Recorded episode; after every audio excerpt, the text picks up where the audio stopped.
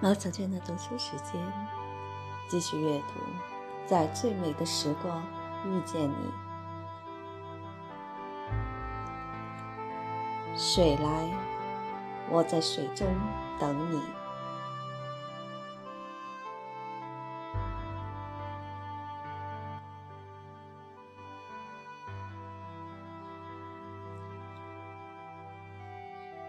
洛夫。我在水中等你，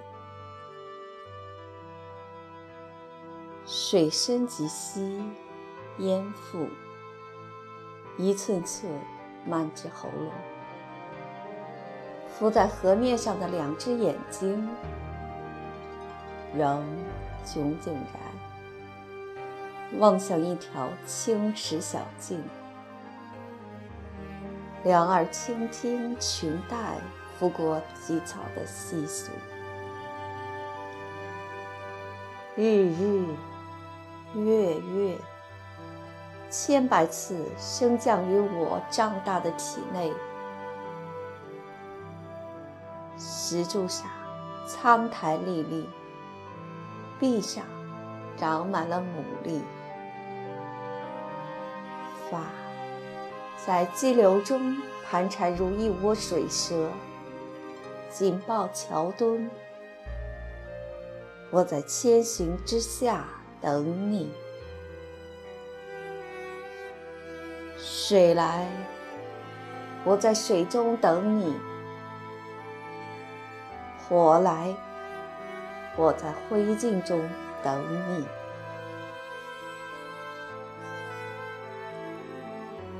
每一个相约，都是一场海誓山盟。为你，为坚守一个誓约，水来，我在水中等你；火来，我在灰烬中等你。或许不关爱情，或许只是因为约定。你来或者不来，我都在这里，不离不去。你爱或者不爱我，爱都在这里，不舍不弃。一个人默然相爱，一个人寂静欢喜，一个人用生命去抵达一座山盟，不见不散。我会等你跨过这座高山，衣袂飘飘向我走来。我会等你走到这彼岸，不见不散。为了这场爱，就是散尽骨海，也未敢绝望。因你还可以为我奏起哀歌，为我点亮烛光。《聊斋志异》里有一痴情之人叫孙之楚，恋上了一个叫阿宝的绝美女子。孙子楚手有六指，阿宝一句戏言，让他把六指砍断就嫁给他。他果然持斧断指。然而，阿宝依然嫌弃吃鱼，不愿嫁。一日在街上遇见孙子楚，见而不舍离去，魂魄遂随着阿宝衣袂而去，日日与阿宝在梦中相好。他沉睡不醒的肉身被孙家叫魂后，方才苏醒。后来再次遇见，又化作一只鹦鹉。朝朝暮暮与阿宝相守在一起，阿宝坐就偎在他的膝上，躺下就倚在床边默默看着他。此时他的肉身已经将死断气三天了。阿宝终被感动，对他说：“若能再复为人，当誓死相从。”鹦鹉说他骗人，阿宝发誓后，鹦鹉。便衔履离去。回到孙家，家人见鹦鹉衔绣履而来，落地而死，而孙子楚的肉身也即苏醒。于是，孙子楚这有情人与心爱之人终成眷属。这种爱，何尝不是一种痴绝的等待？你不来，那我就舍身过去。就是化作一只鸟也甘愿。只是想与你在一起。爱，不可以祈求，自己能够为心爱的人做的唯一一件事，便是等待。只是这种等待，不是等在原处，那一种一厢情愿的等待，以为等待就会到来，而是追随而去，换个地方再等你，就像水来，我在船上等你；火来。我在灭火后的灰烬中等你，方能再有希望。人生如此漫长，也许在哪一天就能在命运的拐弯处与你携手，或者，也许在哪一天，爱你的心思就淡了。庄子中的尾声，与女子相约，那女子不来，就化作了一尾鱼。依旧坚守在原来的地方，等待成了他的执念，在轮回中依然无法抗拒地站回等待的原点，想要用等待换回奇迹，哪怕三生三世都被情所误。也许这场等待起源于一场私奔，一个屌丝与白富美的私奔，所以。才会要等在桥下僻静之处，所以才会这么坚守。这唯一一次幸福的机会，这种等待也是一种殉情。终究知道你不能来，爱情依然无望，此生也无以依恋，所以抱柱而亡，沉水而死。诗人们走进为生抱柱而亡的故事里，为他那内心雷霆轰鸣般强大的信念所震撼。于是，诗人洛夫写下了：“我在千寻之下等你，水来；我在水中等你，火来；我在灰烬中等你。”火里有飞蛾扑火后悲壮的劫灰。飞蛾扑向爱情这焚身的烈火，而在死去之前，其实它扑向的是一片光明。虽然最后成了劫灰，但那又怎样？百年之后，我们都将化为尘土。而水里有一种比目鱼，两只眼睛长在身体一侧，一定要两条鱼紧贴着对方才能前行。不比不行。天上有一种比翼鸟，此鸟仅一目一翼，需雌雄并翼才能飞行。不比不飞。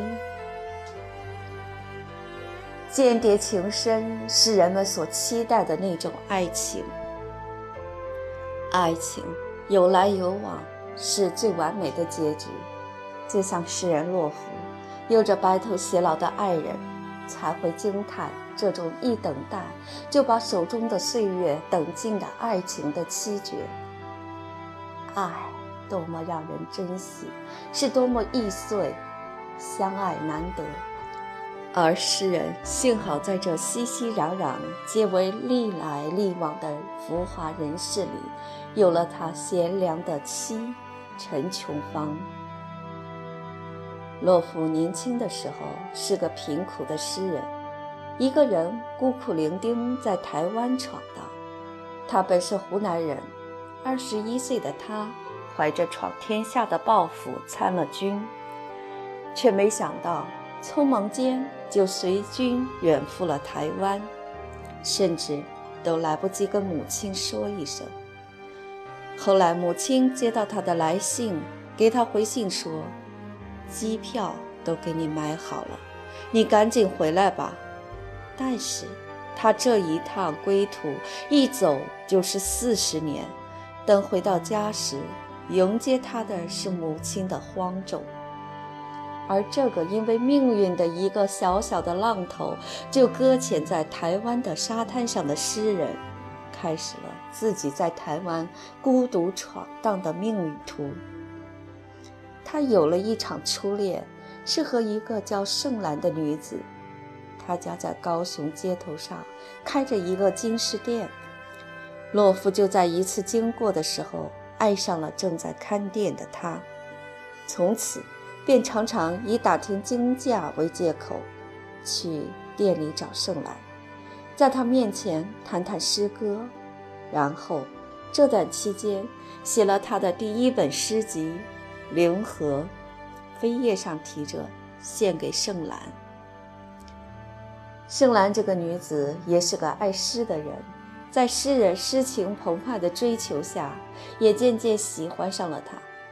无奈的是，盛兰的母亲察觉后，极力阻止他们相爱。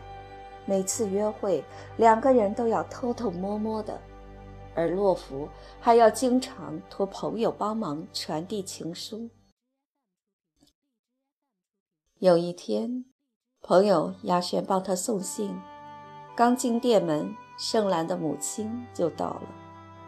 愤怒的老太太抓起脚上的一只拖鞋，便向雅贤砸去。雅贤落荒而逃。这段初恋终究结束了。疯狂，雨点击入过桥的鞋声，是你仓促赴约的脚步，撑着那把。你我共过微雨黄昏的小伞，装满一口袋的云彩，以及小铜钱似的叮当的誓言。我在桥下等你，等你从雨中奔来。河水暴涨，汹涌至脚，及腰，而将进入惊呼的嘴。漩涡。正逐渐扩大为死者的脸，我开始有了灵流的惬意。好冷，孤独而空虚，如一尾产卵后的鱼，笃定你是不会来了。所谓在天愿为比翼鸟，我黯然拔下一根白色的羽毛，然后登岸而去。非我无情。只怪谁比你来得更快？一束玫瑰被浪卷走，终有一天会飘到你的手中。洛夫，我在桥下等你。后来等家人不至，自上岸而去的洛夫，在参加一次大会的时候，遇见了他现在的妻子陈琼芳。当时。陈琼芳做着台上的主持人，洛夫对她一见钟情，后来托人介绍，两人便开始了交往。而他送给陈琼芳的第一份礼物，竟是他的第一本诗集《灵河》。陈琼芳一打开扉页，赫然入目的便是献给盛兰的题词。翻开里面，则是写给盛兰的情诗。用一根芦管从你眼中汲取，上升，上升，清脉就像一条新辟的运河，畅流无阻。因你满身的光，你的神奇以及完整，十九岁少女的隐笑和浅浅的羞红，你原是一只洁白的翡翠杯子。你使我陶醉，陶醉于你温婉的呵责，陶醉于一个至美的完成，以及一个诺言，你曾不许我告诉别人的。你说要拥有茂密的果园，遍布白玫瑰的御林军，然后把我囚禁，又用发光的秀发编成软软的绳子，捆我在熟透了的葡萄架下，这样。我就仰卧不起，饮你的葡萄酒，你的美目使我长醉不醒。不过当时是个小学老师的陈琼芳一笑置之：“我只要知道你是个诗人就好，你会写出最美的诗，而我就是那个读诗的人。不是每一个读诗之人都会把自己读成诗里的主角儿，否则。”诗人怎能成诗？怎能为世间那些美丽的情愫吟歌？也许这样的胸怀，才能容纳相伴一生的风风雨雨，才能让诗人手挽着她走得更远。很快，他们就结了婚。结婚的时候，自由散漫的诗人还悠哉悠哉去围观游行，直到被满头大汗的伴郎找到，抓回礼堂，刚好赶上司仪那一句“新郎就位”。洛夫后来回忆起来说：“我们的结婚不免有点草率，远不如其他朋友那么铺张热闹，只拍了这么一张黑白照。”家中墙上从未悬挂过结婚证书，绝对是找不到了。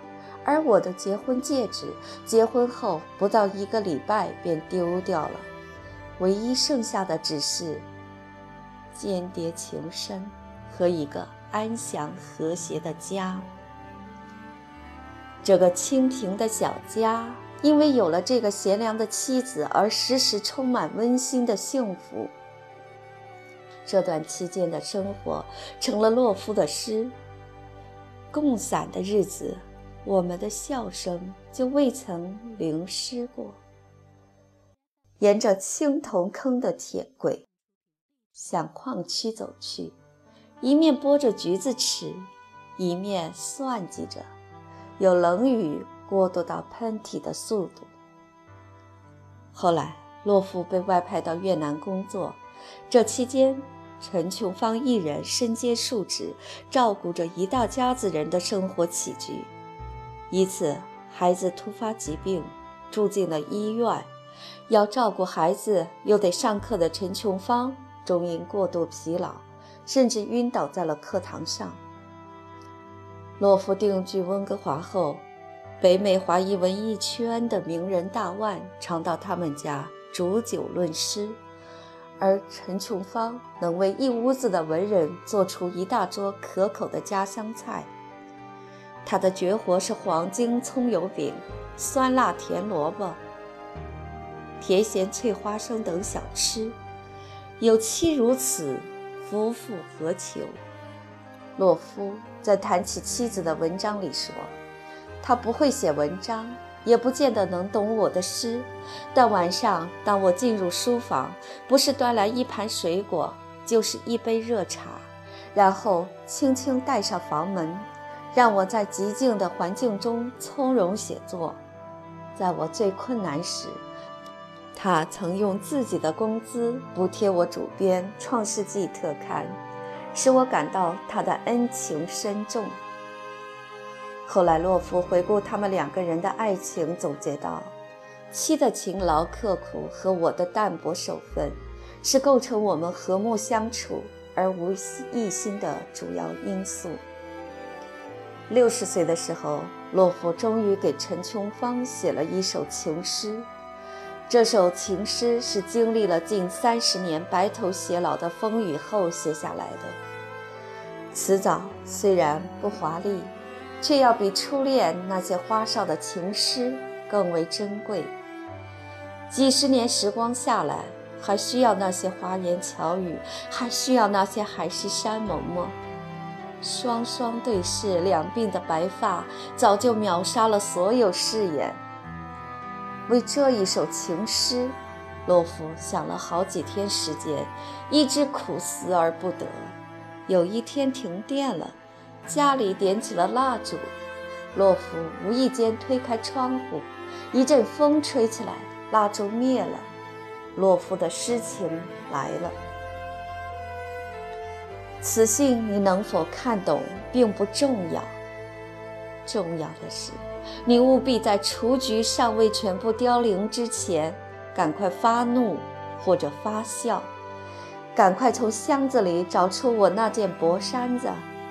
赶快对镜梳你那又黑又柔的妩媚，然后以整生的爱点燃一盏灯。我是火，随时可能熄灭，因为风的缘故。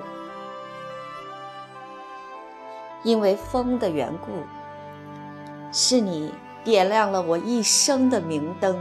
我本是火，一阵风就能吹灭，是你。以手作照，为我遮挡了风雨，以整生的爱做栏高，点亮了我，让我成了那不会熄灭的灯火。这首诗被他们的儿子莫凡谱写成了歌。本来洛夫对于儿子要做流行歌手并不支持，但是当他在儿子门外听到儿子这首因为风的缘故一直站在门外听完，流下了眼泪。这首诗是我献给太太的，这首歌是莫凡献给他妈妈的，这是我们一家三口合力创作的歌曲。后来。他的儿子成了台湾著名的音乐人。当洛夫七十三岁已是古稀之年的他，创作了一生最长的一部长诗，也是新文学史上最长的诗《飘木》，足足有三千行诗。在诗集的封面上，洛夫写下了这样一行字：“赠与五妻陈琼芳。”时光尺码，从当年陈琼芳打开他献给别的女子的诗集，到如今这一本《飘木》，他终于得到了诗人最崇敬的献礼。这首诗获得了诺贝尔文学奖提名。诗人在遇见这一生相依偎的人后，已不如当初遇见的那一场初恋一般爱恨不绝口。他已不善言爱，对自己的枕边人。他可以替几千年前的尾声说出最深情的句子，却独独对身边自己握着手心就温暖的人迟迟说不出口。但在迟暮之年，诗人陡然觉得，再不说，就再也没机会说了，就来不及了。人生的火车随时就会抵达终点站。再不对这个陪你看了一辈子细水长流的风景的人说声谢谢，幸好此生有你，就来不及了。他的皱纹有了岁月的痕迹，他的发线有了白雪的痕迹。此刻我们已形影不离，此刻全世界我也可以放弃，至少还有他值得我去珍惜。二零一一年，在洛夫陈琼芳夫妇的金婚庆典上，洛夫在致答谢词时说：“爱情和婚姻应该有一点诗意。没有诗歌的婚姻是枯燥的。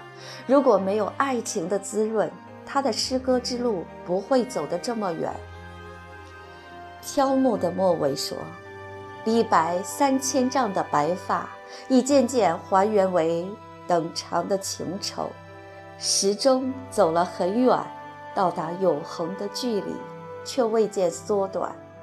他们的爱情何尝不是如此？爱情已经走了很远，抵达永恒的距离，却未见缩短。如今已是耄耋之年的洛夫与妻子定居在深圳，两人。